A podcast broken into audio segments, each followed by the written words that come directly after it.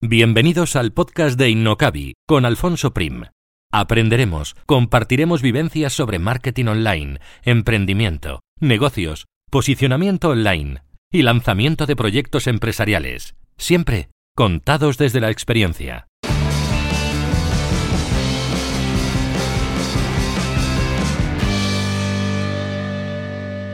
Y antes de pasar al contenido principal de hoy, un mensaje del patrocinador de este episodio, Mailing Ya, una agencia especializada en email marketing para e-commerce que te ayudará a aumentar ventas y fidelizar clientes gracias al email marketing. Además, si te registras en su newsletter recibirás ejemplos, casos prácticos y estrategias para mejorar las newsletters de tu tienda online mailingya.com para diseñar, gestionar y delegar el email marketing de tu e-commerce. En las notas de este programa encontrarás el link para poder acceder a su web y registrarte en su newsletter. Y ahora sí que ya pasamos al contenido de hoy. Un saludo.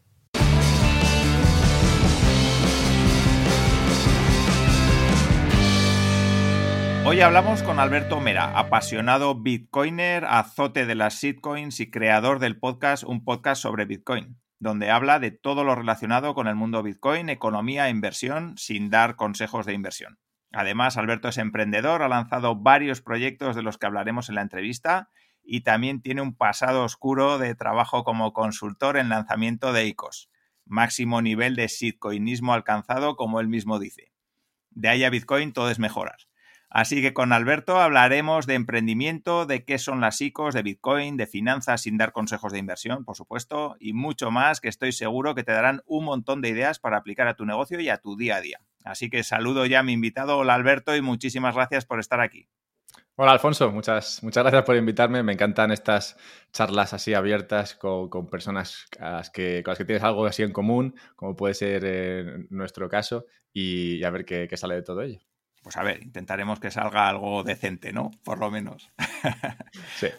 vale, Alberto, si te parece, cuéntanos un poquito quién eres y cómo has llegado hasta aquí. Luego sí que me gustaría hacer un detenernos brevemente en esos proyectos como emprendedor que, has lanzado a lo largo de tu trayectoria, digamos, y luego ya entramos un poquito en la parte de Bitcoin y, nos detallamos y entramos más en detalle en esa parte. ¿Vale? Pero cuéntanos un poquito quién eres. Sí, me, han gustado dos cosas que has comentado en la, en la, intro, y eso que ya la había leído, pero me han gustado un, par de cosas especialmente, ¿no? Y es, que has, resaltado la cuestión de apasionado de Bitcoin y la cuestión de emprendedor. Y sí, esto, esto es importante, lo, lo, iremos viendo durante, durante la charla, porque yo he hecho muchas cosas eh, a lo largo de mi carrera profesional. Empecé trabajando en, bolsa, estudié Derecho, pero, pero siempre con la idea de, meterme, en bolsa. Supongo que atraído por la idea de, que parecía una, un sector donde podías realmente alcanzar el éxito profesional en términos de dólares, digamos, rápidamente. Esto es en 2004 cuando yo empecé a estudiar entonces, en 2004 claramente era una época de apogeo en, todas las finanzas y, cuando terminé, pues justo fue la época de, caída de todas las finanzas, porque fue en 2009, 2008, 2009. Entonces, bueno, si bien el momento no era el más adecuado, sí que conseguí trabajar eventualmente en, bolsa, que, es, bueno, digamos, eh, el, núcleo de todo el sistema financiero. Y nada, estuve allí cinco años. Lo que pasa es que nunca, nunca, le, cogí, nunca le cogí cariño al, tema. Me parecía que se me quedaba un poco pequeño el estudio de, empresas y tratar de vender empresas, digamos, la, inversión en según qué empresas. No sé, se me, se me quedaba todo un poco, un poco pequeño. Desde el día uno, digamos que yo ya vi que eso no, iba a ir demasiado bien. Lo que pasa es que tenía préstamos que pagar y, claro, pues a pesar de que el día uno yo no lo veía claro, me quedé ahí cinco años para poder pagar. Sí, que eso, eso, de comer y tal cada día viene, viene bien, ¿no? Exacto. Entonces ahí ya se empieza a ver un poco ¿no? el tema de, si la pasión es importante, si la vocación es importante. Hay personas a las que esto les, eh, les importa más o personas a las que les importa menos, personas que tienen más capacidad para tragar durante mucho más tiempo. Yo he tenido capacidad para tragar y, realmente estoy muy contento de, haber hecho esa mili en esa, en esa empresa porque esos cinco años trabajando 12 horas al día en un entorno intenso en el cual lo mínimo que te llamaban era idiota, pues eh, bastante bien. O sea, es verdad que en el momento lo pasas bastante mal, lo pasas mal, tienes, eh, tienes eh, retortijones, eh, no, duermes demasiado bien, estás un poco nervioso, pero luego echando la vista atrás y viendo todo lo que hiciste en esos, en esos años, te das cuenta de que luego la vida es mucho más sencilla, porque prácticamente da igual donde trabajes, que en todos los demás sitios no, hacen nada. O sea, en comparación, en comparación es como, bueno, o sea, es como lo típico que hacían por las tardes, ¿no? Que igual tenía un proyectito, pues eso es eh, trabajar en otros sitios cuando lo comparas con, empleos como, como, este. Por eso hacía poco, hace poco salían noticias ¿no? al respecto del tema de las consultoras y cómo se explota la gente ahí, ¿no?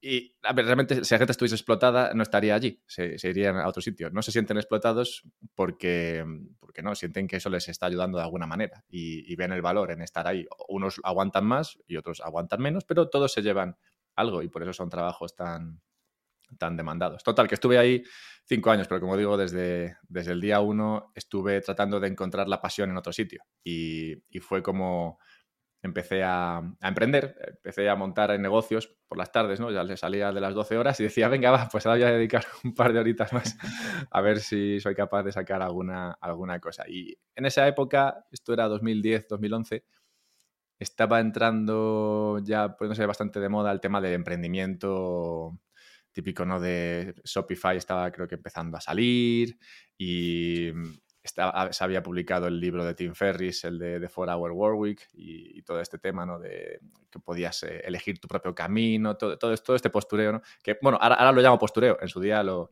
eh, lo bebía y, me tragué un montón de cosas de estas, pero, pero sí, que estaba empezando a, ponerse de moda todo esto. Entonces, claro, yo leí el libro este de Tim, me empecé a escuchar el podcast de Tim, durante años escuché todo lo de Tim y, y leí todo lo que, lo que publicó él y otros que vas descubriendo ¿no? a raíz de, su podcast.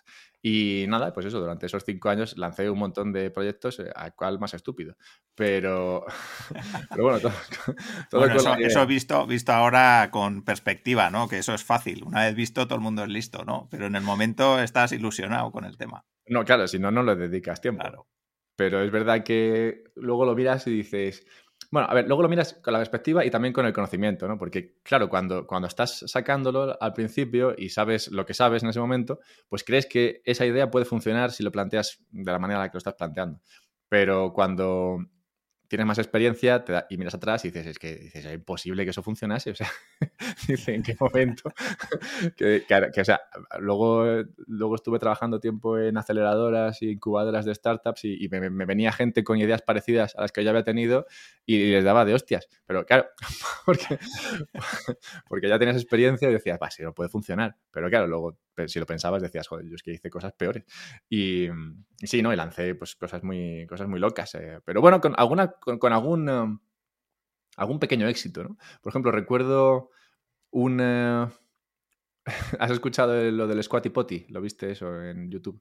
Eh, sí, o sea, eso te lo he escuchado a ti alguna vez, en algún, en algún episodio, creo. Es que el Squatty Potty dio mucho juego. Bueno, pues eso es, básicamente, pues, yo lo llamaba escabel para que fuese un poco más eh, fino, ¿no? Pero bueno, básicamente pues es como un taburete, ¿no? Que te pones que usas en el baño para ir mejor al baño. Ya está, ¿vale? Que la gente lo busque. Tiene un vídeo en YouTube muy bueno. Y de, hecho fui a la tele con esto.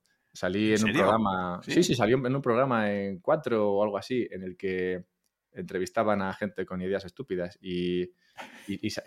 bueno, no, Pero No, no se llamaba así el programa, ¿no? Supongo. Pues habría tenido más tirón igual. sí, sí. Era, no, era un programa sobre era un programa sobre gente que se, que se, había liado la manta a la cabeza, lo llamaban ellos, ¿no? Como que se habían, digamos, lanzado al monte con alguna idea o que habían dejado un camino para perseguir otro, ¿no? Habían eh, seguido el, poema este, ¿no? De Robert Frost, creo que es, ¿no? El de, Fui por el camino menos transitado. Bueno, pues así, pero menos fino. Y nada, fui al programa este y de hecho lo presentaba Uri Sabat, que conoceréis, eh, supongo que es más famosete que yo.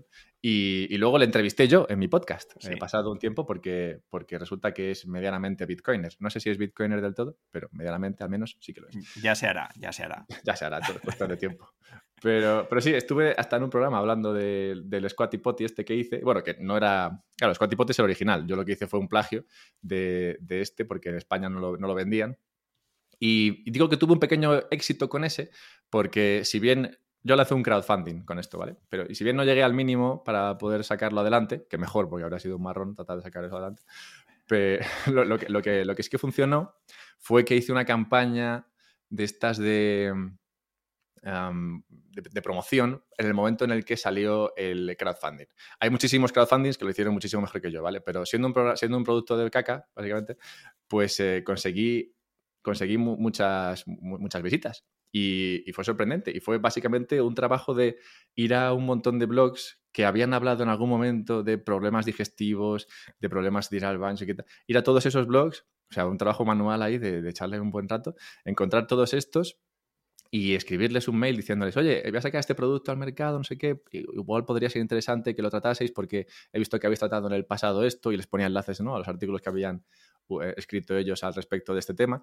Y, oye, pues funcionó muy bien porque yo creo que mandé unos 100 mails de estos y unos 20 o así me respondieron y de esos 20 creo que dos de los que escribieron sobre este tema me trajeron el 95% del tráfico a la campaña. O sea que funcionó, funcionó bien. Realmente no, no, funcionó de la hostia, pero que funcionó bien. Y la teoría, digamos, que, se vio refrendada luego en, la práctica. Eso, eso funciona. Si tú vas a gente que ha hablado de una cosa y le dices, oye, ¿quieres hablar de esta misma cosa? Pues bien, como que es más fácil.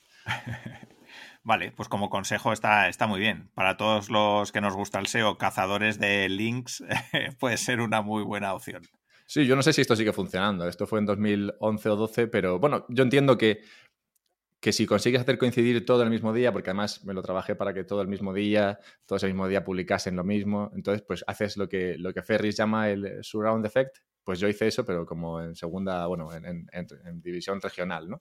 Porque, bueno, al final conseguí lo que conseguí. Pero, pero bueno, que la idea no es mala. Si tú vas a, todos estos sitios que escriben de estos temas y les dices, oye, escribid de, esto mismo, pues eh, sí, funcionó. Y ese fue, yo creo, el, el eh, de todos esos proyectos que igual lancé 5 o 6, yo creo que ese fue el pequeño éxito más éxito de, todos los que, los he conseguido. ¿Algún otro que nos quieras contar?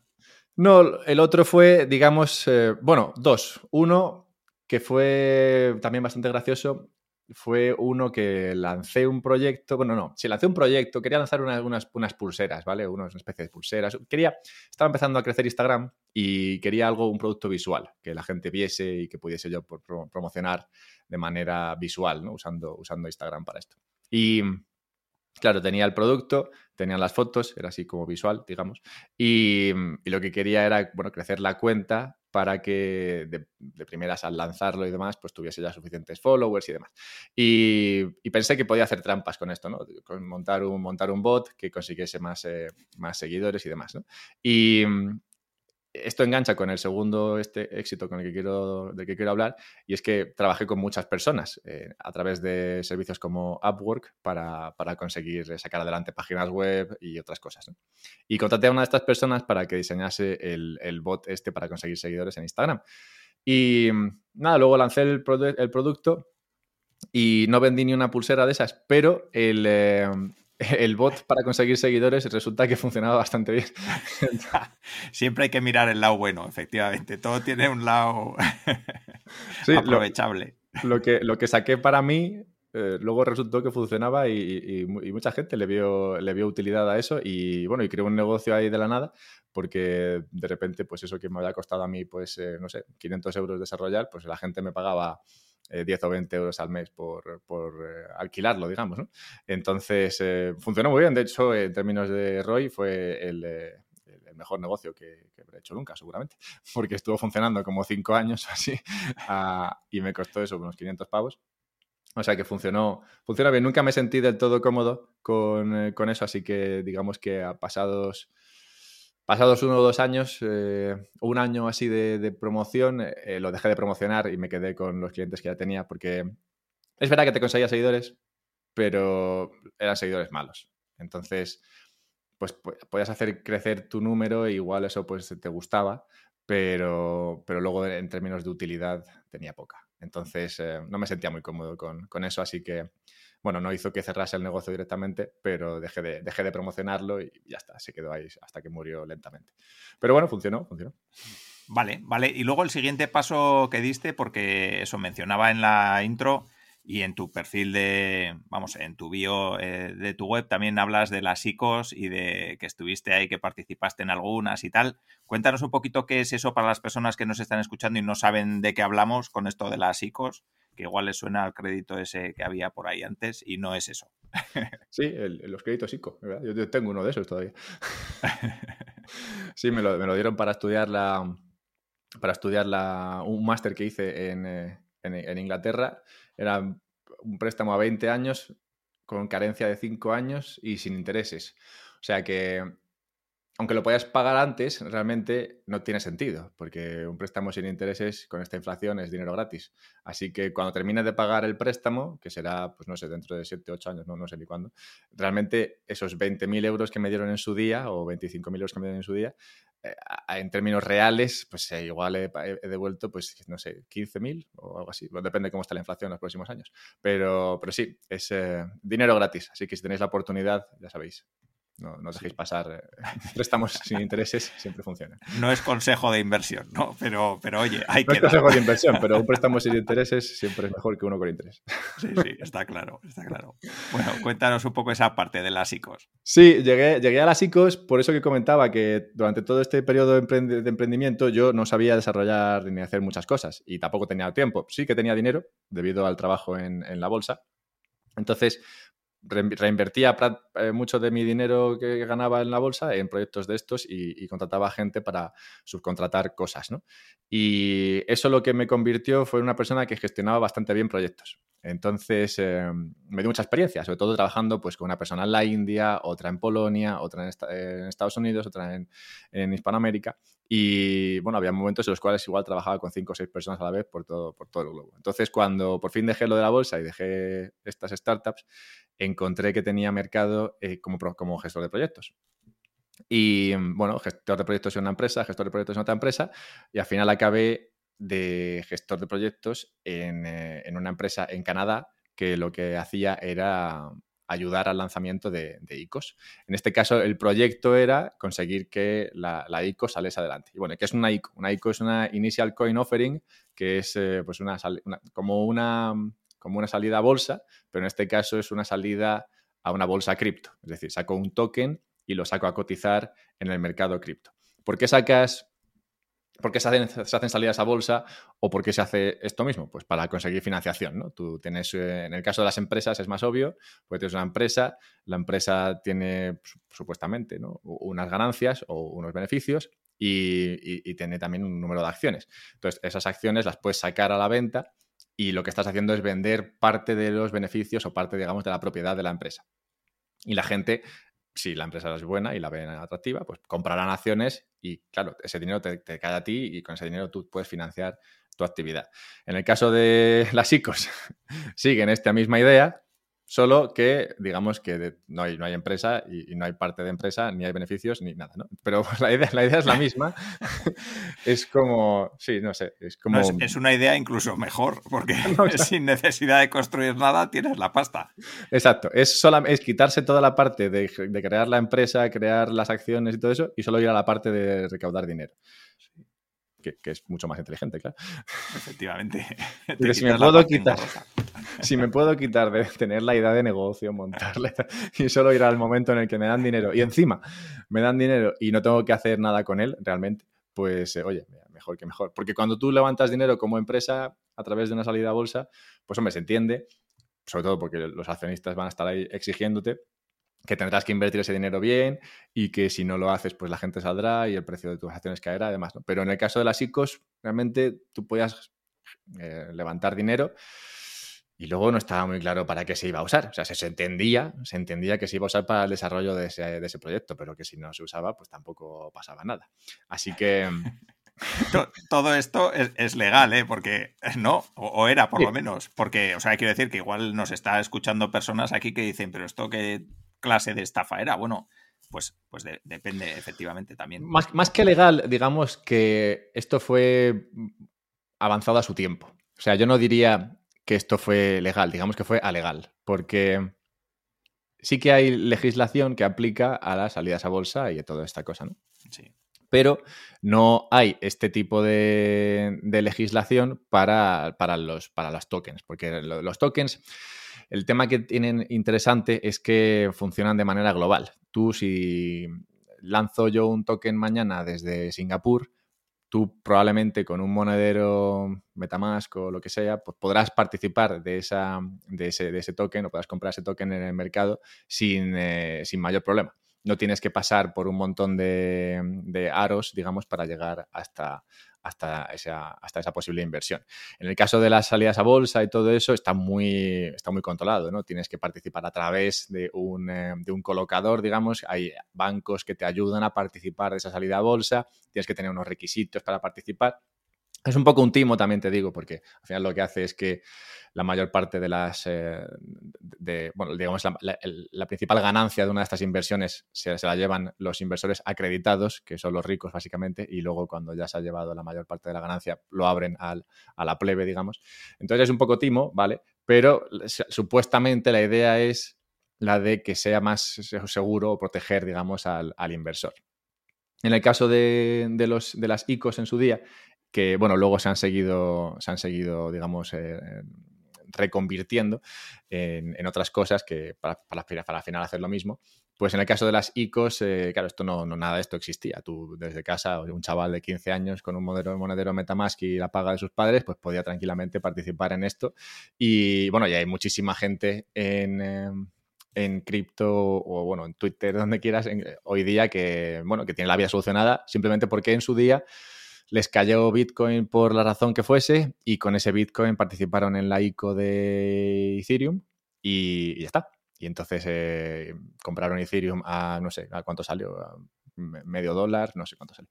Y claro, y luego pues eso se puso a mil o dos mil dólares o cuatro mil dólares. Y claro, pues digamos, toda esta gente ya no tiene que trabajar nunca jamás. Y hay muchos de esos. Que de otra manera, nunca jamás habrían sido, eh, habrían tenido la posibilidad de, acceder a este tipo de, inversión. Total, que a mí me contrataron en la empresa esta para gestionar eh, proyectos como estos, eh, en el cual una empresa decía, oye, yo quiero hacer una ICO porque veo que aquí se gana dinero, por favor, ayudadnos a crear una campaña que promocione la ICO. Era un poco parecido a lo de antes, ¿no? El crowdfunding que hice yo para, para esto, pues era un poco parecido, solo que en este caso era un crowdfunding para, para una empresa que tenía un proyecto en, em, en, cripto, que iba a hacer, eh, pues yo qué sé, con las, las cosas más em, extrañas que se te ocurran, pues en ese momento se planteaban como proyectos viables que funcionarían bien dentro de, dentro de una blockchain. Y nada, durante 2017-2018 se lanzaron eso, todo tipo de, de, proyectos estrambóticos y en algunos de, ellos participó esta empresa y algunos de ellos pues los, los, gestioné yo para conseguir ayudar a estas empresas a que sus campañas se fuesen bien. Y ya se veían cosas eh, increíbles, eh, porque yo recuerdo una en la que participé, en, que en 10 segundos levantó 40 millones. Luego, luego hubo alguna otra también que, bueno, si igual no hizo tan exagerado, pero que también pues se levantaban 10 o 15 millones en un día. O sea, cosas que dices, todo este dinero, ¿cómo es posible? Está pasando así y yo no puedo acceder, ¿no? Sí, sí, increíble, digo, qué, digo, qué capacidad pero eso te habla también de ¿no? la cantidad de recursos que hay por ahí, si, si hay un incentivo a usarlos, digamos, y si, hay, y si no hay barreras, ¿no? Porque, como decía, si tú tenías eh, dinero en cripto, que, bueno, podías, podías, tenerlo en Bitcoin, podías tenerlo en, en, lo que fuese, pues luego podías invertirlo en cualquiera de estos proyectos. También se aplica aquí un poco el efecto riqueza, ¿no? Y es que, claro, todo esto estaba ocurriendo dentro del ecosistema cripto. Y dentro del ecosistema cripto se había creado muchísima riqueza, por lo que decía antes, ¿no? Que si habías comprado en la, en la ICO de, Ethereum o la ICO de IOS o en cualquier chorrada de estas y te habías hecho millonario de un día para otro, pues claro, decías, joder, eh, esto es un buen negocio. Entonces, pues bueno, eh, gané igual, ponle, ¿no? Igual, gané 10 millones en esta. Pues de estos 10 millones voy a dedicar dos a invertir en otras, a ver si me solo de otro pelotazo, ¿no? Y entonces, pues en cada una de estas metes 50.000 y a ver si, a ver si en alguna suena la flauta. Y entonces, eh, claro, de un día para otro se crearon cientos de miles de inversores con, eh, millones ahí para, soltar. Y entonces, eh, claro, ahí volaba el dinero. Sí, sí, sí. Vale, ¿y cómo llegas a Bitcoin? ¿Cómo, cómo empiezas a... Bueno, entiendo que llegas eh, pues en ese momento más o menos, o ya habías llegado antes a pesar de trabajar con, la, con todas estas shitcoins, o en qué momento llegas a, Bitcoin. Claro, yo descubro Bitcoin en 2016, que es un poco antes de, de, toda esta historia. Lo que pasa es que yo descubro Bitcoin en un momento bastante bajón en mi, en mi vida profesional, porque había dejado todo el tema, había dejado de la bolsa, los proyectos estos de emprendimiento claramente se habían hundido y, yo estaba tratando de, bueno, digamos, pues volver a meter el pie en el carrilillo y, encontrar un poco un camino, ¿no? Y ahí fue cuando empecé, después de, ese 2016, 2017, fue cuando empecé a, a trabajar. 2016, finales de 2016, fue cuando empecé a trabajar en, temas de, gestión de proyectos. Pero claro, cuando yo descubrí Bitcoin, fue de, casualidad con un, eh, un chico que había conocido de manera así muy random y que me pidió ayuda por, bueno, ayuda con un, eh, papeleo para, España, él, no era español, y, a cambio de esta ayuda me, ofreció pagármelo en, Bitcoin. Y bueno, como yo era pobre en esos momentos, pues eh, no quería Bitcoin, yo quería dinero normal, algo, que, pudiese gastar. Y nada, me ofreció, eran dos pagos y el primero me lo hizo en, en euros pero ya yo ya me quedé con la idea de, oye, ¿qué será esto de Bitcoin? Y en el, eh, cuando llegó el segundo pago, mm, me había fijado que en el lapso de tiempo entre el primer pago y el segundo, esta cosa de Bitcoin había subido como un 300%. Entonces dije, hostias, pues el segundo házmelo en Bitcoin, que parece mucho más interesante que tener esto en... Entonces yo ya sabía lo que era y mm, tuve la suerte realmente de que eventualmente acabé en, Canadá y tuve la posibilidad de trabajar para esta empresa, lo cual me hizo meterme más todavía ¿no? en, el, ecosistema.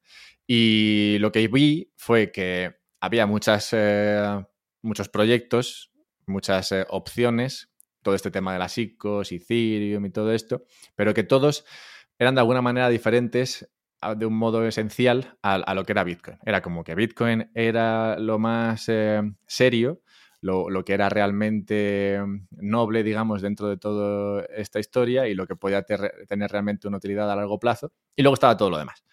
Que, mm, a ver, yo no, bueno, yo soy mucho de darle caña a las shitcoins, pero también entiendo que las shitcoins, siendo todo lo que no es Bitcoin, pero bueno, también entiendo que la gente puede encontrarle valor a lo que sea. Y la gente debería ser libre de encontrarle valor a lo que sea y poner, y poner eh, sus ahorros o lo que sea en lo que le dé la gana. Yo ahí no me meto.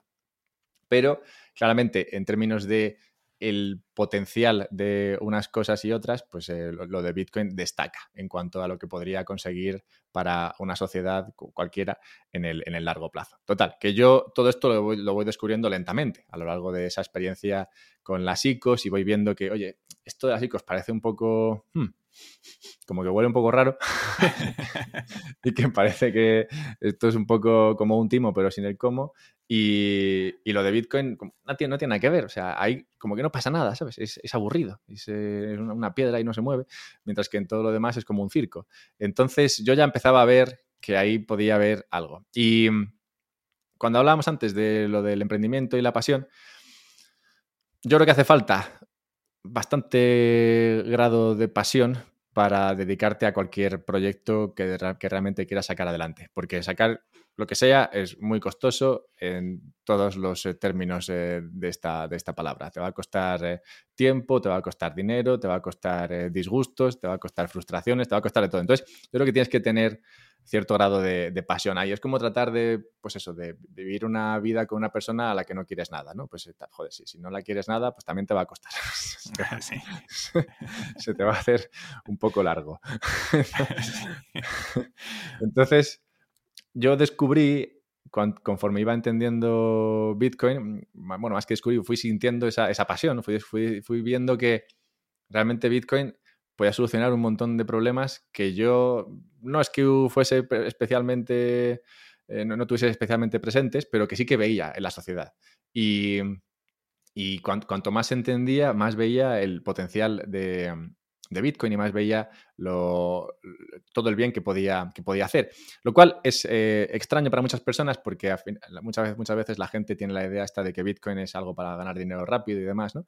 Y, no, no, suelen salir de ahí, o al menos les cuesta un poco salir de ahí, pero lo interesante realmente es todo lo, todo lo que, todo el bien que puede hacer el tener un dinero que sea sólido, un dinero que no se pueda, con el que no se pueda mm, trastear, digamos, como, como ocurre con los demás eh, dineros. Total, que yo todo esto lo fui descubriendo poco a poco. Y de hecho se puede ver en mi podcast que en el primer año, la primera temporada del podcast, que fue en 2018, justo cuando estaba terminando de trabajar para, esta empresa canadiense, pues esa primera temporada fueron igual 40, 40 episodios o así. De esos 40, creo que la mitad trataban sobre cuestiones de cripto. O sea, trataba de cosas de Ethereum, hablaba de NFTs en 2018. ¿En digo, joder, si hubiese hecho algo de esto sería millonario. y trataba estas cuestiones. En la primera temporada, la mitad más o menos. En la segunda temporada eh, ya pasaron a ser como un 10 o un 15% de cripto y el resto Bitcoin. Y la tercera ya no quedaba ni rastro de, de cripto, porque, bueno, fue un proceso de aprendizaje y al final vas viendo que todo lo que sea hablar de estas otras cosas es desviar el foco, desviar el tiro de, lo que es realmente importante. Y como digo, a ver, siempre hay gente que va a perseguir otras cosas y claro que debe ser así, cada uno tiene sus prioridades, sus, valores y demás, pero a, mí me atrapa mucho el tema este de, tener pasión por algo y, por, por, no tener pasión dejé un buen trabajo en la bolsa que no que pagaba mucho pero no me gustaba por no tener pasión no saqué adelante ninguno de esos eh, proyectos, ni seguí emprendiendo, ni, considerándome emprendedor realmente.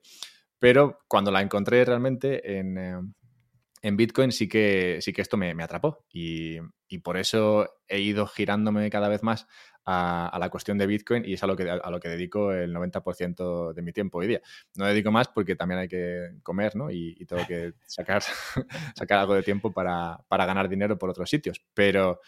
Sí, lo de, lo de Bitcoin eh, me parece que es... Eh, bueno, para mí es como la, batalla para conseguir un, mundo mejor. Sé que suena como muy cursi y tal, pero es que yo creo que todos vemos que, podría ir mejor en eh, muchos aspectos.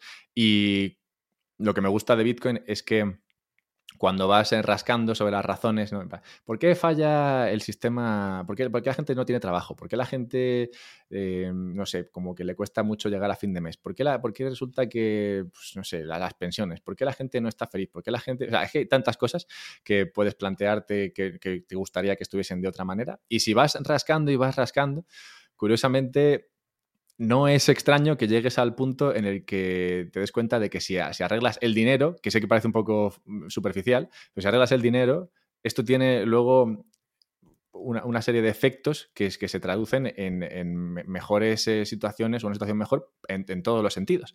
Y, sé que parece un poco, puede parecer un poco superficial, ¿no? Ah, si arreglas el dinero ya todo va bien.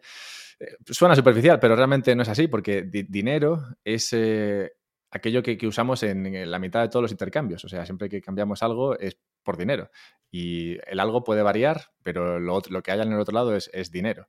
Y, luego la gente también debería tener la capacidad de, guardar ese, dinero que ha conseguido a, través de trabajo o intercambios y que le sirva en el futuro. Entonces, cuando, cuando esto lo, arreglas, también te, soluciona la parte de tus preferencias temporales, te, permite mirar más adelante. Mirar más adelante significa que le quitas importancia a cosas que pueden ser más vacuas o más eh, efímeras.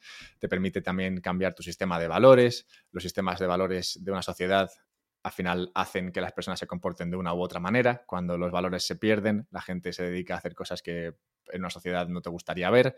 Cuando la gente tiene una preferencia temporal muy alta, es decir, cuando la gente quiere todo ahora, deja de pensar en el futuro y entonces los proyectos en los que se meten, en los que se embarcan, no son tan, eh, son tan buenos para la sociedad. Todo, al final, eh, puede encontrarse, puede encontrar su, su, raíz en, eh, en, el dinero, curiosamente. Y yo vi rápidamente ese, ese enlace es posible que no sea tan claro como yo lo veo, es posible que haya muchas más aristas, eso seguro, pero para mí fue, fue un descubrimiento o fue una, digamos, un eh, proceso de aprendizaje que me llevó directamente hasta ahí y, claro, una vez que llegué allí ya no podía hacer otra cosa más que tratar de, explicar primero, los problemas que hay y segundo, cómo algo como Bitcoin puede, puede solucionarlo. No digo que Bitcoin tampoco sea, digamos, una, maravilla o lo mejor, la perfección.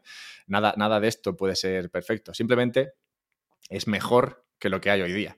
Y, mejor que lo que hay hoy día, para mí ya es, es un gran avance. Sí, sí. Sin duda. Si te parece, eh, Alberto, em, porque habrá muchas personas que nos están escuchando y dicen, joder, ¿por qué es tan bueno Bitcoin que yo no he y yo no tengo ni un Bitcoin? ¿O por qué voy a confiar en Bitcoin eh, si no lo controlo yo, digamos, ¿no? El, dinero es tangible, se puede tocar. Bueno, el papel, digamos, del dinero se puede tocar, la tarjeta también pero el Bitcoin es algo etéreo, ¿no? Me estoy poniendo un poco en, el lugar de las personas que nos pueden estar escuchando y dicen, estos dos están locos, hablando aquí de un dinero mejor que el que tenemos, ¿no? Entonces, sí que me gustaría ver si, no para convencer a nadie, pero sí que por lo menos para exponer un poquito eh, por qué crees tanto en Bitcoin y por qué crees que es un dinero mejor que el que tenemos actualmente. Bueno, a mí me encanta el dinero físico. O sea, si, si tuviésemos ese, dinero papel, ¿no? esos billetitos que, usamos en el día a día y, que, bueno, cada vez menos, ¿no? Pero si, si, tuviésemos esos, esos billetitos y esos billetitos no perdiesen valor en el tiempo, pues sería ideal y de hecho Bitcoin no tendría razón de ser. La razón por la que esta persona o grupo de personas crearon, crearon Bitcoin fue precisamente para tratar de conseguir algo como el efectivo, pero de manera digital. ¿Por qué? Pues porque el efectivo que tenemos hoy día se devalúa muy fácilmente conforme eh, los estados, los bancos centrales toman decisiones. Y esto lo podemos ver fácilmente cuando, cuando observamos cómo ha subido el precio de muchos bienes y servicios que demandamos y, y en lugar de pensar en que esos bienes y servicios han subido de precio porque X, lo, bueno o digamos lo que ayuda mucho es verlo en términos de, bueno, igual no es que haya subido tanto el precio de esto, sino que lo que ha pasado es que ha bajado el precio de mi dinero. O sea, mi dinero vale menos, entonces me hace falta más dinero para conseguir eso que yo quiero. Es verdad que hoy día es más fácil hablar de estas cosas porque la inflación es más obvia. Ya no es una inflación de, activos, sino que también es una inflación de cesta de la compra, que vas a comprar y todo sale más caro. Entonces, todos podemos ver hoy día en este 2023 que realmente el dinero pierde valor, porque te, necesitas más dinero para conseguir las mismas cosas que comprabas antes. Pero eso es un poco... eso engaña un poco porque te puede hacer, eh, te, puede impedir ver que realmente esta inflación ha estado con nosotros desde mucho más tiempo. Lo que pasa es que no era una inflación de que se viese fácilmente a través de la cesta de la compra. Si observamos eh, las casas, el precio de las casas, si observamos eh, el coste de la educación, el coste de la, salud, el coste de esas cosas que realmente la gente sí que quiere, eso ha subido inexorablemente y mucho durante los últimos 20, 30, 40 años. Y eso no es porque sea más complicado tener acceso a estas cosas. Al revés, debería ser lo contrario, ¿no? Conforme vamos avanzando, somos más productivos, somos capaces de conseguir más cosas con menos trabajo, menos tiempo. Todo esto debería ser más barato. La razón por la que todo esto no es más barato es simplemente porque el dinero vale menos.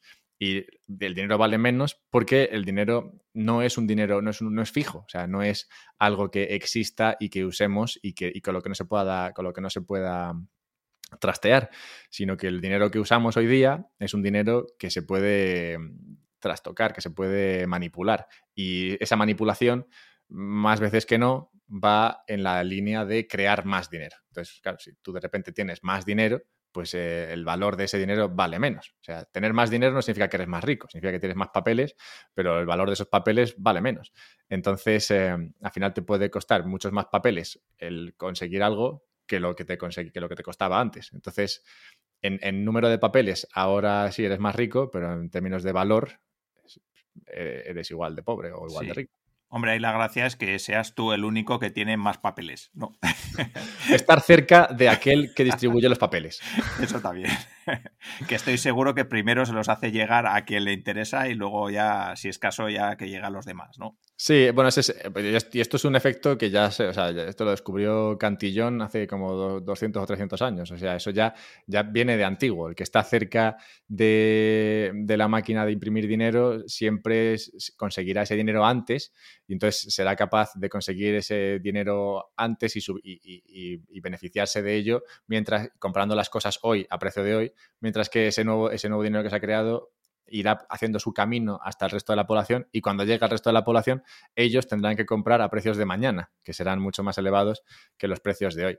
Entonces, em, sí, esto tiene ese efecto cantillón que es, muy conocido y, luego el efecto para mí más pernicioso es eh, el de el alza de los de los activos, porque lo que ha pasado es que con ese, con ese dinero fácil, esos tipos de interés bajos que gestiona el Banco Central, esa impresión de dinero, lo que ha hecho es que muchas, muchas personas, sobre todo las que tenían más dinero, fuesen capaces de comprar activos a precios baratos, porque podían ir con sus casas que ya tenían y decir, oye, mira, pues tengo estas casas, dame una hipoteca usando ¿no? estas, estas casas o dame préstamos usando estas casas y dame crédito, digamos, y, y cóbrame muy poco por ello, porque los tipos están prácticamente a cero. Yo te estoy dando mucho, mucho, muchos, eh, muchas contrapartidas aquí y encima sabes que soy rico. Entonces, eh, cóbrame entre 0 y 0,01. Y, y, le dan más préstamos y con esos préstamos compra más activos y con esos activos, de nuevo, consigue más préstamos. Entonces, al final, era, es, una capa, es una, un sistema en el cual se, se le da a más, más capacidad de, de, crédito a los ricos que, a los pobres. Y claro, esto lo que hace es que toda esta gente con mucho dinero y muchos activos compren todo lo que consiguen y lo, y lo compren de, una, forma mucho más sencilla. Y, claro, luego cuando la gente normal, que no tiene activos, que no tiene casas, que no tiene nada que poder dejar ahí como prenda, quiere comprarse algo, no tiene cómo hacerlo, porque los préstamos a ellos le van a salir mucho más caros y es posible que ni siquiera puedan, puedan acceder a ello porque el precio haya subido mucho debido a toda la demanda por parte de esta gente que tiene acceso a, préstamos muy baratos. Entonces, el bajar el precio del dinero en términos de, interés, lo que, lo que consigue es eso, favorecer a aquellos que ya tienen mucho dinero y les permite comprar activos que saben que les van a proteger en caso de inflación. Si ahora hay inflación, bueno, te molesta si tienes un montón de billetes pero si tienes un montón de casas, no te molesta tanto, porque bueno, las casas van a seguir subiendo de precio conforme va subiendo la, inflación. el que tiene billetes es el que está jodido y el que tiene billetes es el que es más pobre, porque si bien el rico tiene muchos, muchos más billetes que el pobre, en proporción tiene mucho más billete el pobre que el, que el rico, porque el rico tendrá, pues eso, en billetes tendrá igual el 10%, pero el, pobre tiene el 100% en billetes. De hecho, esto, bueno, cualquiera que esté escuchando estas palabras puede pensar en dónde tiene el dinero. Y probablemente el 90% de las personas que se planteen esta pregunta ahora mismo en su cabeza se darán cuenta de que tienen todo su dinero en el banco prácticamente. O también puede ser el caso que tengan una hipoteca. ya está. pero ahí está. O sea, normalmente no hay otras, eh, muchas, más, muchas más opciones. Total, que todo esto para decir que mm, hay un dinero hoy día eh, sobre el cual no se piensa demasiado, que es pues, el euro o el dólar, y ese dinero está controlado por bancos centrales, por políticos, por intereses que no, son, no, tienen por qué tener tus intereses eh, en lo más alto de sus prioridades y toman decisiones supuestamente por el bien de la sociedad y todo eso, ¿no? Esa, esa, persona llamada sociedad que no sabemos quién es, pero bueno, que parece ser que siempre está en boca de todos. Y claro, todo eso, el resultado de todo eso puede venirte bien o, no venirte bien. Eso es el dinero que tenemos hoy día, que por lo general, ya te digo yo, no suele venirte bien. Y luego, por otra parte, está Bitcoin. Bitcoin no es dinero hoy y probablemente no lo será en mucho tiempo, pero porque simplemente porque para que algo sea dinero tiene que ser aceptado por una gran mayoría de personas en los intercambios, al menos para entenderlo como dinero, como entendemos el euro como dinero. Pero es verdad que lo que Bitcoin te permite es participar de un eh, dinero que no tiene, eh, con, el que no se puede manipular, al que no se puede tocar, que sabes que va a tener la emisión que va a tener, sabes que va a haber la cantidad de bitcoins que va a haber, lo puedes tú mismo ver desde tu ordenador cuántas bitcoins hay, puedes saber cuáles tienes tú de todo, de todo lo que hay. Intenta hacer esto con el euro, intenta enterarte de cuántos euros hay. y, averiguar cuáles tienes tú de todos los que, los que existen y todos los que se van creando. Entonces, em, es simplemente un potencial dinero, digamos, que tendrá que cubrir muchas fases hasta llegar a convertirse en dinero, algo que para mí inexorablemente ocurrirá, pero claro, que requerirá de probablemente muchas décadas. Yo no creo que llegue, que llegue a verlo, salvo que la cosa por alguna razón se, acelerase, que podría darse en, algunos, en algunas regiones. Pero bueno, que tiene que ir por las fases típicas por las que pasa cualquier eh, activo que acaba convirtiéndose en, dinero y, y, nada, y que ofrece eso, esa capacidad de saber que, que nadie va a poder meterle mano a esto y que si tienes el dinero en Bitcoin que tú puedes conseguir desde, desde un euro, pues eh, eso, no se va, eso no se va a, devaluar de, una manera artificial. El precio podrá subir o bajar en, eh, euros o dólares, pero nadie va a crear más bitcoins, lo cual va a hacer que se, que se devalúe el valor de, ese bitcoin que, que tú tienes. Y eso que he dicho de que puedes comprar desde un euro es importante porque si tú quieres eso, ahorrar para el futuro, como digo, la gente o bien se compra una casa o se compra una casa. Hay gente que invierte en bolsa y cosas así, ¿no? Y tienen fondos y demás, pero por lo general encuentro que lo que tienen en este tipo de activos es muy poco o igual lo típico, no, pues me, llega el salario y mando 100 euros a este fondo y, ahí va, ¿no? Pero lo que, lo que sí que intentan hacer es tener dinero en el banco y en algún momento comprarse, comprarse una casa por medio de, una hipoteca. Pero claro, eso requiere que tengas unos 80.000 o 60.000 ahorrados ¿no? para dar la entrada, más luego eh, endeudarte con la, con la hipoteca y pagar los intereses y todo eso. Claro, eso implica que para el momento en el cual puedes empezar a ahorrar y ahorrar en una casa, que puede ser o no el mejor sitio donde, donde ahorrar, pues te tienes que tener ya cierto capital. Y claro, eso cierra la puerta a muchas personas. Entonces, eh, Bitcoin es interesante y se está viendo de esta manera en, otros países que son menos, eh, están menos favorecidos que, España, por ejemplo, en el sentido de que tú puedes eh, desde un dólar comprar Bitcoin y entonces ya no tienes que tener tu ahorro en la naira nigeriana o en el peso argentino, sino que puedes tener tu ahorro en Bitcoin. Que tú dirás, bueno, pero luego eh, Bitcoin también sube y baja, ya, pero sube y baja. que la naira y el peso argentino y solo baja. Solo baja. Entonces, claro, o sea, yo no, yo no le digo a nadie que, bueno, no le digo a nadie nada de comprar Bitcoin, ¿no? Pero pero que no le digo a nadie que, haga esto en el corto plazo. Yo, yo, siempre lo comento como algo de, cuando me dicen si quieres si hay que comprar Bitcoin, yo siempre digo, bueno, ¿tú crees que lo va a hacer mejor el Bitcoin o el euro en el futuro? O sea, ¿tú crees que el euro va a subir de valor o, crees que Bitcoin va a subir de valor contra, contra el euro? Y claro, cuando lo planteas así, creo que la respuesta para muchos es, diferente. Y es que no, se da, la gente no se da cuenta de que realmente el euro, el dólar y todo esto son, son cosas que tienen un valor. No, no es algo que sea fijo. Parece que lo que cambia de valor son las cosas con las que compramos, ¿no? Eh, perdón, las cosas que compramos. Que parece que lo que cambia de valor es la casa o el coche o la camiseta, pero realmente el dinero también cambia de valor. Y, esto es lo que la gente no comprende, que si tú tienes un, dólar, o sea, si existen 10 dólares hoy y mañana existen 20 dólares, todo lo que ayer costaba un dólar, hoy cuesta dos. Y no es porque las cosas hayan cambiado, no es porque haya menos cosas, es porque hay más dinero. Entonces, eh, esto, esto, es importante tenerlo en cuenta porque, claro, eh, tiene, un impacto en las decisiones que como personas eh, tomamos. Y, si tú quieres guardar el valor de tu, eh, lo que llamas Sailor, ¿no? El valor de tu energía, digamos, que has, que has conseguido trabajando en un dinero que, se va, que, va perdiendo ese valor, pues, bueno, es decisión tuya. Pero, a ver, todos trabajamos aquí, todos gastamos muchas horas de nuestro tiempo, todos pues eso, nos, lo curramos más o menos para poder salir eh, adelante y, ganar, y ganar dinero, es triste que ese dinero luego se vaya devaluando. Yo es que a mí este tema me calienta mucho, pero hablo con muchos amigos y, todos empiezan, les empieza a preguntar, bueno, pero tú cuánto dinero tienes en el banco? y, todos me dicen, pues nada, pues no sé, pues tendré 10.000, 20.000, 30.000 euros. Digo, pero a ver, tú te das cuenta que solo en el año pasado y solo atendiendo al, IPC oficial, ¿no? a la inflación oficial, esos 3.000, de esos 3.000, o sea, de esos 30.000 ya has perdido 3.000. O sea, que sigues teniendo los 30.000, no han desaparecido, están ahí. Pero lo que podías comprar ahora, el año pasado, con esos 30.000, hoy puedes comprar como si tuvieses 27.000. Eh, eso son unas vacaciones de puta madre, 3.000 pavos que han desaparecido así de la nada. y, esto es cada año. Y, y, eso es atendiendo a la inflación eh, que, viene oficial, que es imposible de medir. Porque así, por, simplemente por un, apunte así muy rápido. Si tú estás, esto me gusta por lo de la carne, ¿no? Si tú comes, si tú comes chuletones, que yo soy mucho de comer chuletón, pues si tú comes chuletón y el precio del chuletón sube muchísimo, y el, digamos, comes chuletones y el chuletón está en la cesta de la compra. El, chuletón sube muchísimo de precio, la gente deja de comprar chuletón y pasan a comprar pues eh, culata de, de, ternera, ¿no? Entonces, eso, como la gente no compra chuletón, chuletón se sale de la cesta de la compra y entra la culata. Entonces, la inflación parece que, que, no ha subido, porque, ah, no, mira, carne. carne costaba 10 euros el kilo, este año, o sea, ahora cuesta otros 10 euros el kilo, claro, pero eh, no es chuletón, es, eh, es, culata de ternera, que no está igual de buena.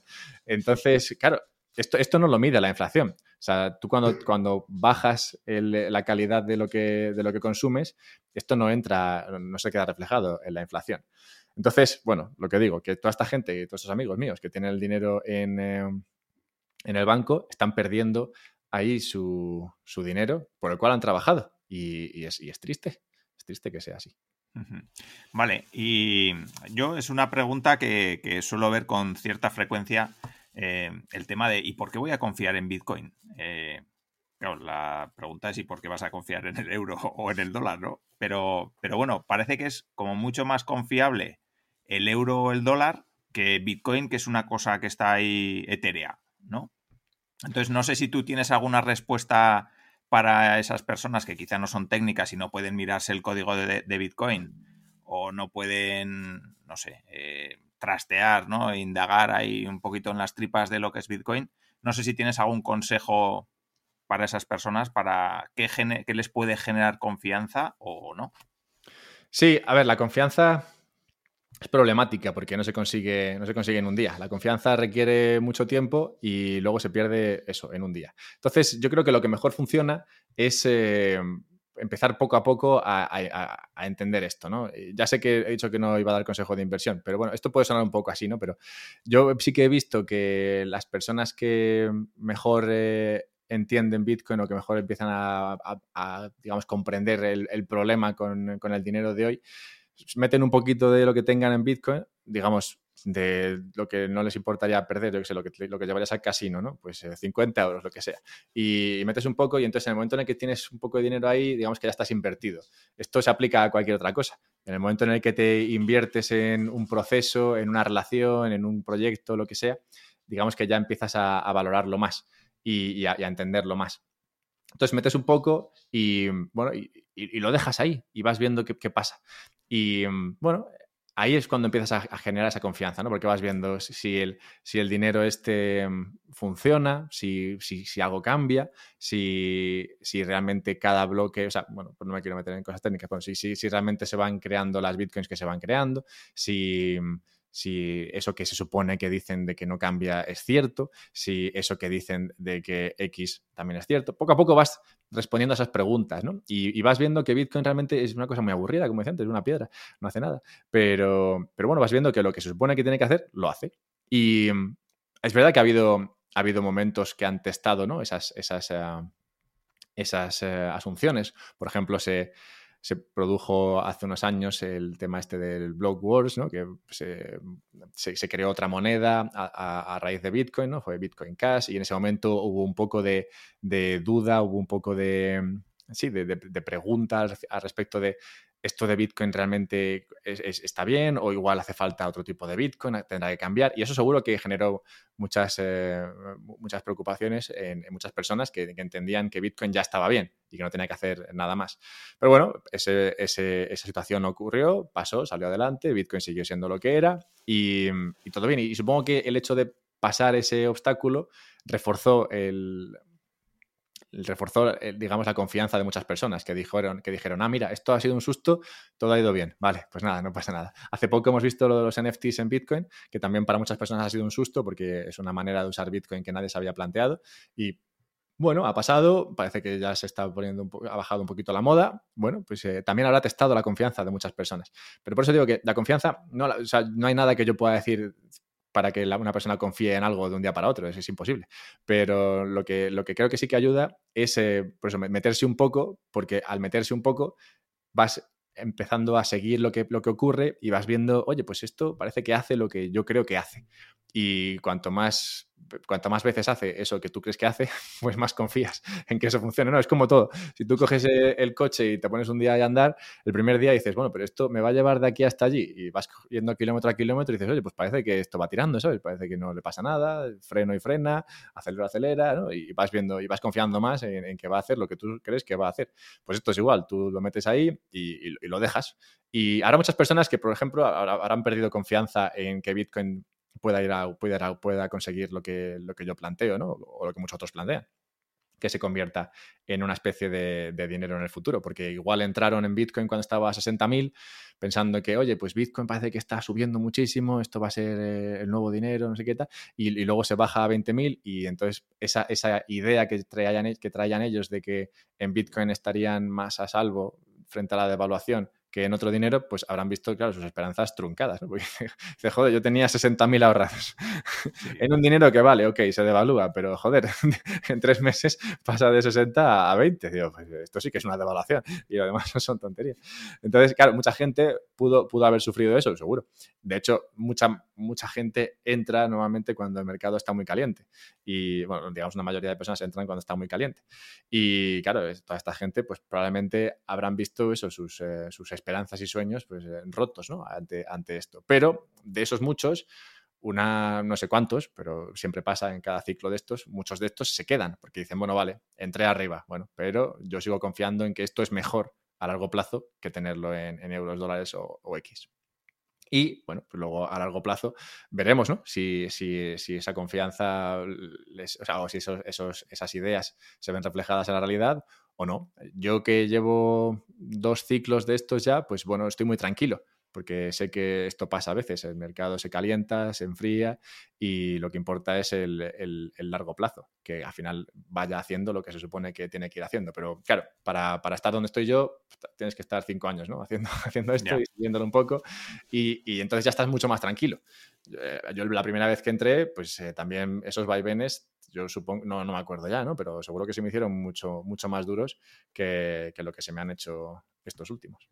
Sí, sí, está claro. Sí que me gustaría hablar un poco también de, esa parte que estabas comentando de, bueno, y yo creo que hay que separar dos cosas también. Un poco es la filosofía, ¿no? Que hablamos, eh, que hablábamos antes de lo que es Bitcoin, lo que supone tener un dinero sólido, y otra cosa es lo que supone más especulación y ganar dinero, que también está muy bien. A mí me encanta ganar dinero, pero, pero igual hay que separar un poquito las dos cosas, ¿no?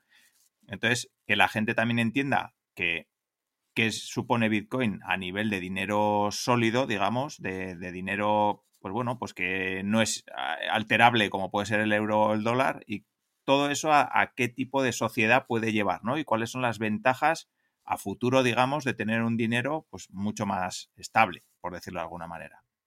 Sí, yo creo que la principal es que, da visibilidad a las personas. Y es que, claro, para, cualquier persona, y esto da igual que lo esté escuchando, yo creo que se nos aplica a todos, cualquier persona que, como digo, gana su dinero y lo tiene, y lo tiene ahorrado en, eh, el banco, mm, frente a este escenario en el cual los precios de las casas suben mágicamente, la, cesta de la compra sube mágicamente y todo eso, frente a este escenario se, le complica la toma de decisiones a largo plazo. Toda, toda la persona que se encuentra así dice, joder, mi dinero cada vez vale menos. Esto implica que o bien me compro la casa hoy, o bien me ascienden mucho de mi empleo y gano mucho más dinero, o realmente no voy a poder acceder a esta casa. Y, lo de la casa se aplica también a las vacaciones, a cualquier, cualquier otra decisión, ¿no? Que al final te, te requiere ese mirar hacia adelante y tener, y tener visibilidad sobre lo que, sobre lo que puede venir. Entonces, Bitcoin creo que ayuda en este sentido porque lo que te permite es tener esa visibilidad a futuro. Te permite ahorrar en algo que sabes que te va a mantener a salvo en cualquier circunstancia. Que sabes que va a tener, no sabes exactamente cuánto va a valer en euros o en dólares, ¿no? Porque bueno, eso tendrá la volatilidad que tenga y tal. Pero sí que sabes que no se va a devaluar como ha pasado en Argentina, en Líbano o lentamente en Inglaterra, Estados Unidos, eh, España. Y, eso, eso da, una tranquilidad a la persona que sabe que todo ese ahorro que está generando hoy día va a tener un valor en el futuro. Y, eso, eso es lo que comentaba antes de la preferencia temporal y lo que te permite es pues eso, mirar un poquito más allá, ¿no? Es como si tú te lanzas a la aventura y no es lo mismo lanzarse a la aventura con, eh, pues eso, con una mano encima de otra que con una mochila, con tus cosas, ¿no? tus, tus, ah, tu conocimiento de supervivencia y demás historias. Con, eso, con esa mochila y esos conocimientos puedes irte mucho más lejos, tienes más visibilidad acerca de lo que puedes conseguir y dónde puedes llegar. El que sale con una mano delante y otra detrás, pues bueno, digamos que no tiene tanta visibilidad, tiene que vivir un poco al día. Y bueno, ya a ver si sobrevive hoy y luego ya veremos.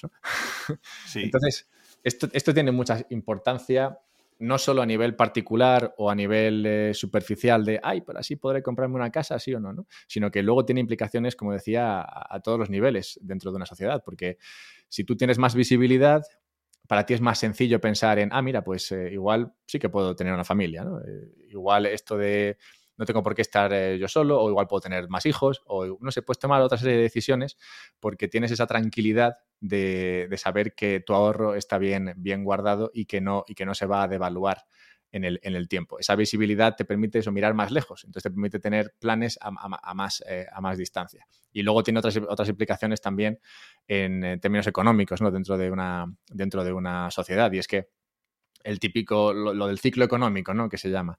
Eh, cómo los precios, o sea, cómo, se crean burbujas y todo eso. Todo esto es cuestión de, los tipos de interés que son eh, gestionados por, por, un, por un ente central, ¿no? Al final es una empresa pública que se dedica a ponerle precio al dinero y que hace esto con toda su buena intención seguramente, pero para tratar de... Seguramente, sí.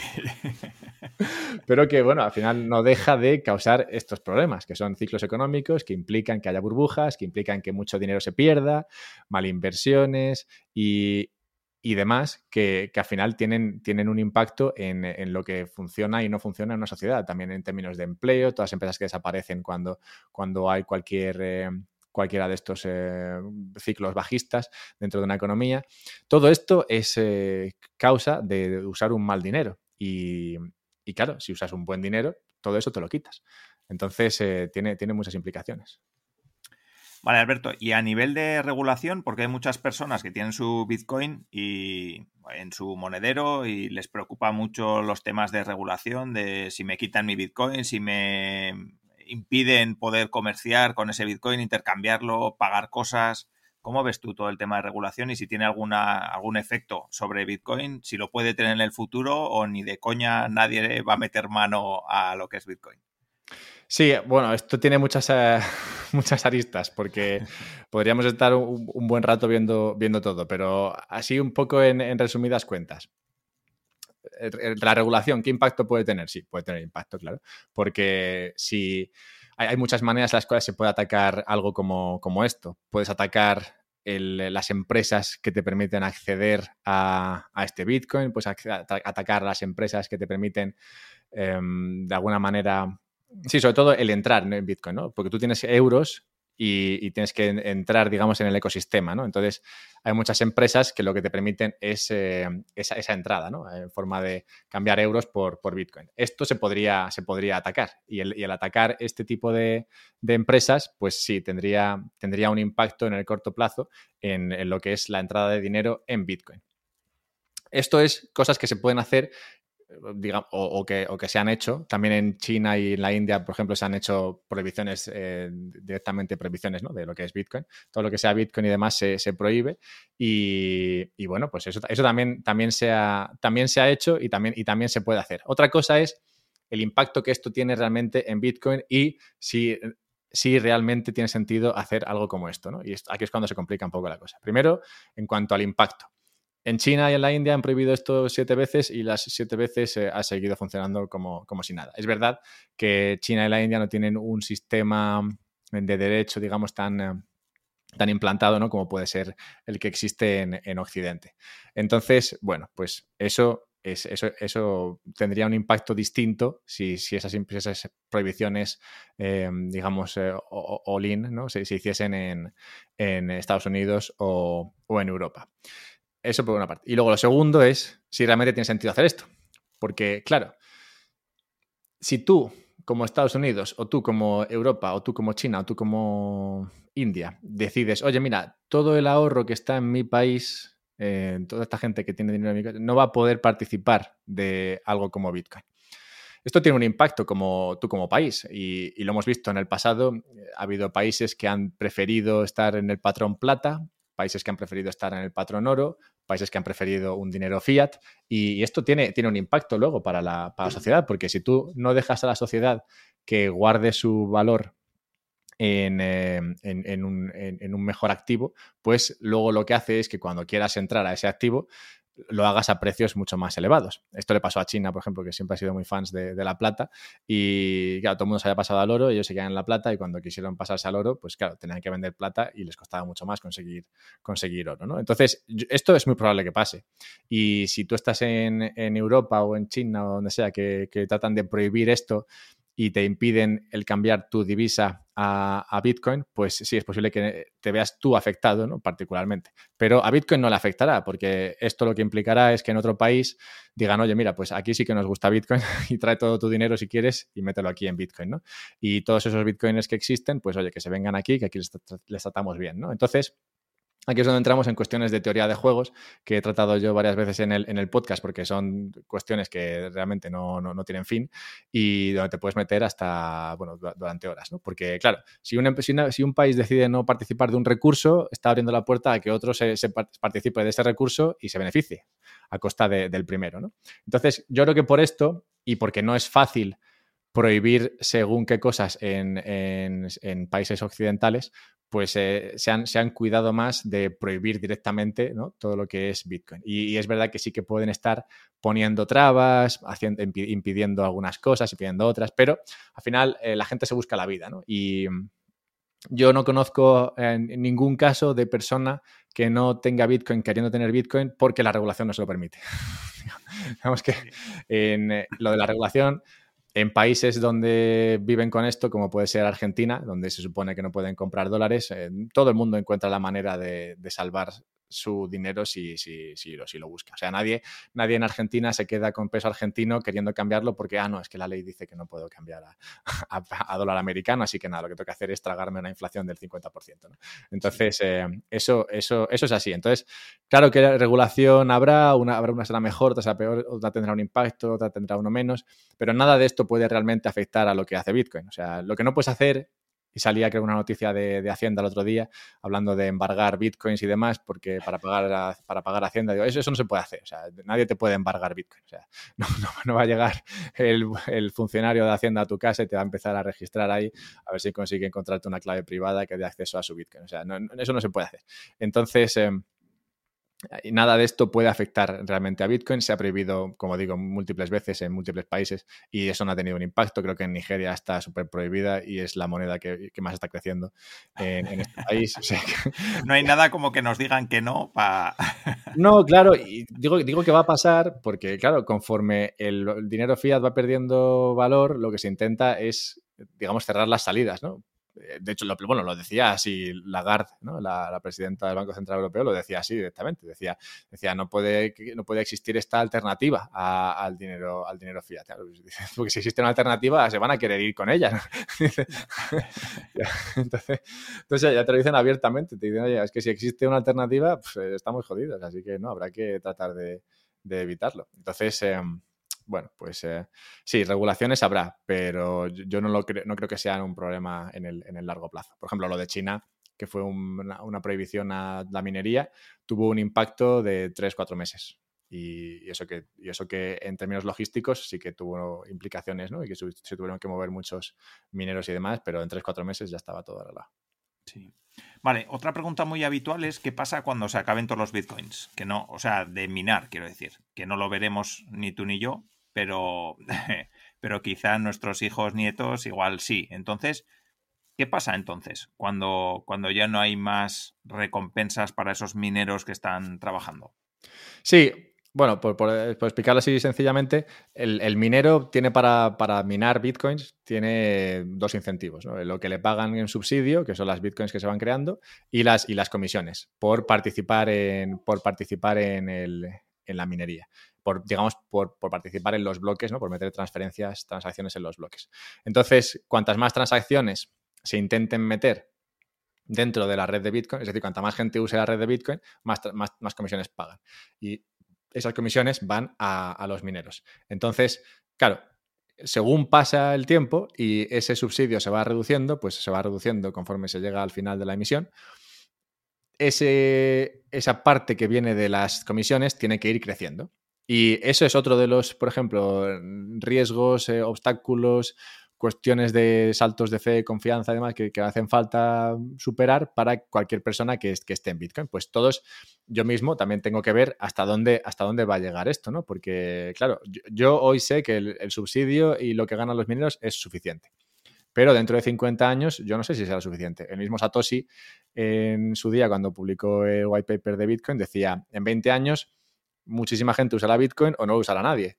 claro, porque si, si no se usa Bitcoin, no hay comisiones, si no hay comisiones, los mineros no les pagan y si no les pagan, no lo van a hacer, que es lo bonito de este sistema, que es todo por incentivos.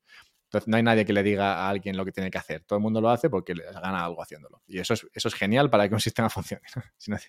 si, todo el mundo tiene que hacer algo porque gana dinero haciéndolo y, eso hace que el sistema funcione, genial, porque la gente siempre va a querer ganar dinero. Entonces, em, Claro, esas, esas, comisiones tienen que irse incrementando conforme pasa el tiempo y se va reduciendo el subsidio. Eso implica, como digo, que se vayan usando más cosas.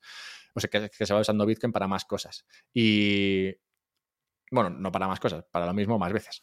Pero también puede ser para más cosas, ¿no? Porque, por ejemplo, hace poco vimos lo de los NFTs estos en Bitcoin y tuvo un impacto, mm, digamos, eh, relativo, pero sí que durante unos, eh, unas semanas se incrementó la cantidad de comisiones que se pagaban a los mineros.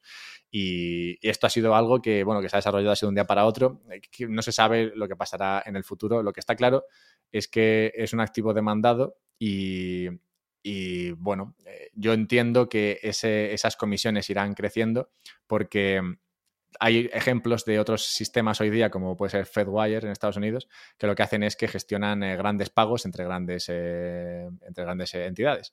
Y entonces Bitcoin ahí estaría en la base como FedWire, ¿no? que sirve para liquidar estos saldos, y luego por encima de, Bitcoin habría otras capas que liquidan en la, en la red de Bitcoin. Entonces igual en Bitcoin habría pocas transacciones, porque Bitcoin es una red donde se pueden hacer muchas transacciones, pero que paguen mucho.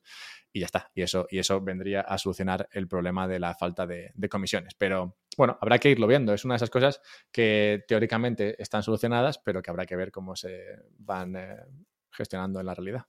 Vale, y ya por ir terminando, porque yo a gusto estoy y te tendría aquí todo el día, pero entiendo que no es eso lo que, lo que habíamos acordado.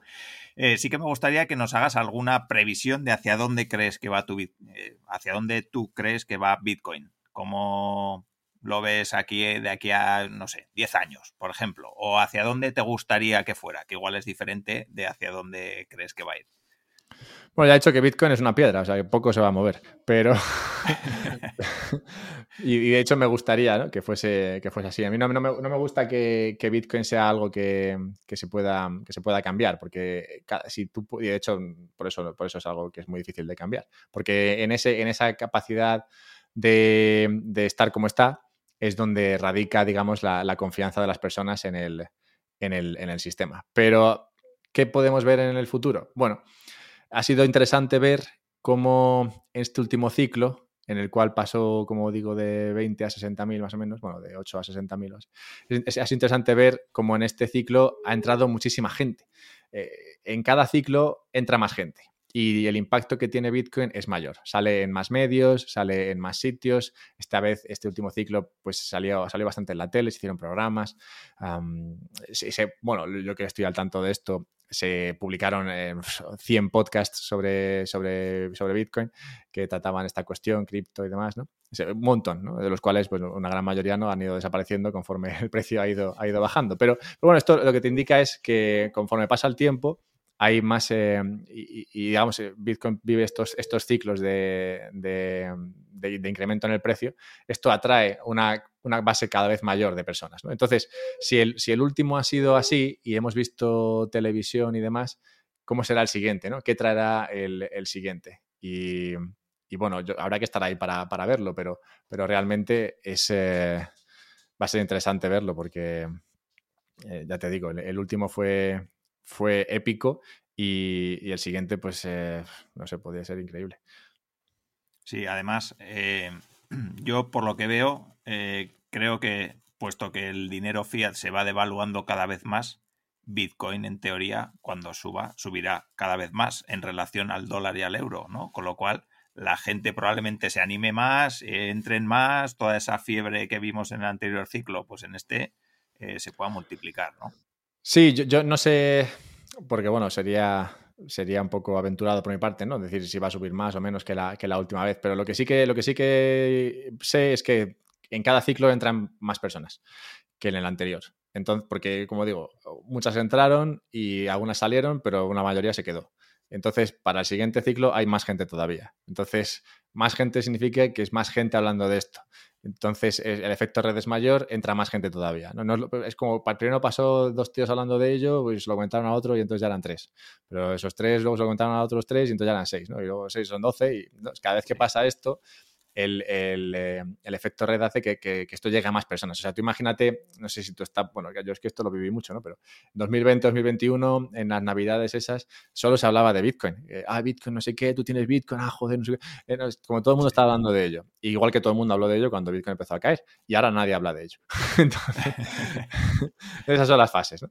Pero claro, en, si esto pasó así en el último, en, el siguiente, eh, pues eh, claro, imagínate esto multiplicado por, toda esta nueva gente que ha entrado y que, que, también tiene esto en mente ahora, que antes no estaban. Entonces, eh, sí, no, los efectos red son, son sorprendentes porque el, cerebro no gestiona bien lo que son los crecimientos exponenciales. Todo lo que sea un crecimiento aritmético todavía, ¿no? Pero exponencial se, nos, se nos va de las manos. Sí, sí, está claro. Vale, vale, Alberto. Sí que em, hay algo que pregunto a todas las personas que visitáis el podcast o que venís y charlamos un rato y es que nos recomiendes algún contenido interesante, algún libro, blog, podcast, lo que tú quieras, relacionado o no con tema de Bitcoin, lo que tú quieras. A mí me gusta mucho, a ver, es que puedo estar aquí un buen rato. a ver, varias, varias cosas que me están gustando últimamente. El, em, primero la, la newsletter de Doomberg, esa es D-O-O-M-B-E-R-G. Es una newsletter carísima, ya voy avisando, para ser una newsletter. Pero, pero es, muy buena, me, encanta. Trata sobre todo el tema de mm, energía y finanzas, pero bueno, sobre, todo se mete mucho en el tema de la energía. Y, creo que lo explica de una manera que muchas personas, la verdad, le, vendría bien leer más sobre esto. Entonces, eh, esa, me, gusta más, el, el tono que tiene es muy bueno. Y la parte gratuita que puedes también probar eh, está, está muy bien.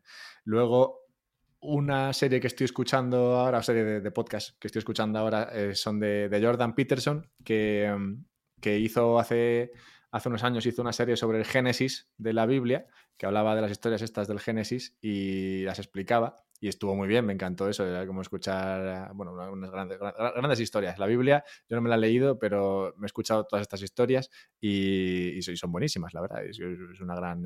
Es, como una gran peli, sobre todo el Antiguo Testamento, ¿no? El Nuevo por lo visto es un rollo. Pero, pero, el Antiguo está, está muy bien, tiene muy buenas historias con muy buenas eh, metáforas. Y, y, explicado así con el significado, es mucho más interesante que leértelo tú y tratar de encontrarle todo el significado a lo que está diciendo ahí. ¿no? Entonces, sacó esa serie de Génesis y ahora está con el Éxodo, que es la salida de, digamos, la salida de, de los, de los eh, israelíes de, de, Egipto hacia crear Israel. Y, toda, digamos que todo el, el, eh, el, motivo, ¿no? digamos, el, hilo conductor de esta historia es salir de la tiranía, atravesar un desierto, digamos, un momento de, de mm, malestar, digamos, de pasar las putas, mal dicho, para luego llegar eventualmente ¿no? al, lugar en el que quieres estar. ¿no? Y, creo que esto se aplica pues, a todos, ¿no? desde los emprendedores hasta los bitcoiners y demás. Esto de salir de la tiranía, que sería donde te encuentras ahora, a, atravesar ese desierto y luego llegar a donde quieres llegar, creo que es, es, una, es una gran historia. Y bueno, por eso es yo creo una de las principales de, de la Biblia. Y ya está con esa, con esa serie, así que me estoy escuchando eso. Y esto sería, yo creo, lo más, eh, lo más interesante que estoy, que estoy escuchando, leyendo últimamente. Hay, hay, más cosas, pero digamos así en plan serie o newsletter, esto sería. Luego libros, pues sí, miles, ¿no? Pero, pero sí, esto, esto está muy interesante. Vale, vale, pues perfecto. Pues lo dejaré en las notas del programa y ahora sí que ya las personas que quieran saber más de ti, que quieran escuchar tu podcast, que quieran seguirte, ¿dónde te pueden encontrar? Sí, lo más. Eh, soy, muy activo en muchas cosas, pero lo más así, digamos, sería Twitter, donde mm, sí que estoy muy, muy metido, arroba alberto-mera, y ahí hablo pues eso, de Bitcoin, el libertarismo y demás. Luego hago directos en Twitch, aparte del podcast. Eh, esos son muy, bueno, yo, me lo paso muy bien, realmente. Voy ahí, saco un montón de temas que pueden o no tener que ver con Bitcoin. algunos, algunos igual están un poco alejados.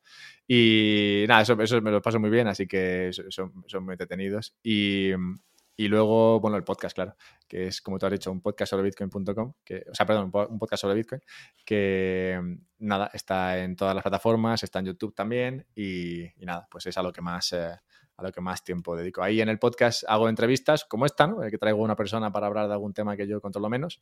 O también hago, bueno, y también hago eh, como deep dives, ¿no? Me meto en un tema en particular y lo exploro hasta, hasta ver a dónde, a dónde llego. Igual, por ejemplo, escriben un paper sobre, no sé, algo de Bitcoin y Estado o algo de Bitcoin y política o lo que sea. Y nada, me leo el paper este y trato de sacar alguna, alguna historia o junto un par de anécdotas. Ayer hice uno sobre, sobre, la, sobre, la, sobre una persona que ha sufrido mucho en Bitcoin y entonces digamos que hacía un canto hacia la regulación, pero no se daba cuenta de que realmente la regulación no es la solución y aquí enganchaba con el libro de la ley de Bastiat. Bueno, hacía, hacía ahí como una, aventura sobre la regulación y el, y el, poder de la misma. Entonces, eh, bueno, pues ese es un ejemplo de, de ese otro contenido que hago. Así que sí, todo, todo eso es lo que Vale, vale, pues perfecto. Aparecerán en las, notas del programa. ¿Los directos en Twitch eh, tienes horarios fijos o...? El que, es, el que casi nunca falla es los martes, eh, por la tarde, noche, a las 8 así, ese suelo estar. Y, luego intento hacer también otros, eh, otros los jueves a esa misma hora, aunque ese no, no, suele, no suele funcionar tanto. Y luego entrevistas que también hago en Twitch. Vale. Vale, pues perfecto. Pues aparecerá en las notas del programa. Y nada, solo me queda darte las gracias, Alberto, por este rato, por haber compartido, bueno, tus opiniones, tus conocimientos sobre Bitcoin. Y, nada, por haber pasado este rato con, conmigo y con la audiencia que haya que quiera escuchar el episodio. Así que muchísimas gracias. Nada, ti, Alfonso, me lo he pasado muy bien. Muchas gracias. Muy bien, y también muchas gracias a todas las personas que habéis llegado hasta aquí. Espero que os haya gustado, que hayáis disfrutado con la charla y como siempre nos vemos en el siguiente episodio. Un saludo.